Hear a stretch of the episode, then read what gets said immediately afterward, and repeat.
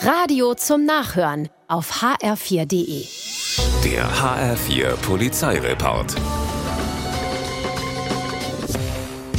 Freitagmorgen 7.20 Uhr in Marburg. Mehrere Notrufe erreichen die Polizei, weil ein Autofahrer in Schlangenlinien erst über die B3 und dann durch die Stadt fährt.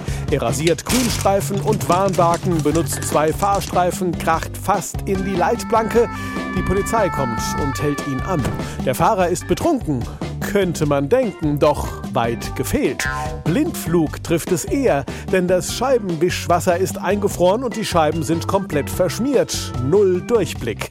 Der 71-Jährige hat schlicht nichts mehr gesehen. Ein Blindgänger auf ganzer Linie.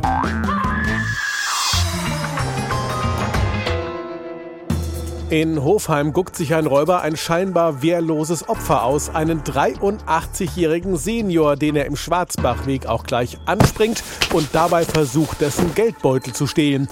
Wehrlos ist der 83-Jährige zur Überraschung des Ganoven aber überhaupt nicht. Im Gegenteil, er versetzt dem Gauner ein paar gezielte Schläge, bis der von ihm ablässt und am Ende sogar die Flucht ergreift.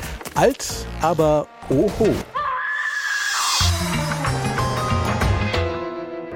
In Österreich-Winkel ist eine Polizeistreife nachts um 3.40 Uhr gerade dabei, eine Ruhestörung zu beenden, als ein SUV auftaucht und genau vor ihnen einparkt. Dabei rammt der Autofahrer allerdings die Hauswand. Kontrolle.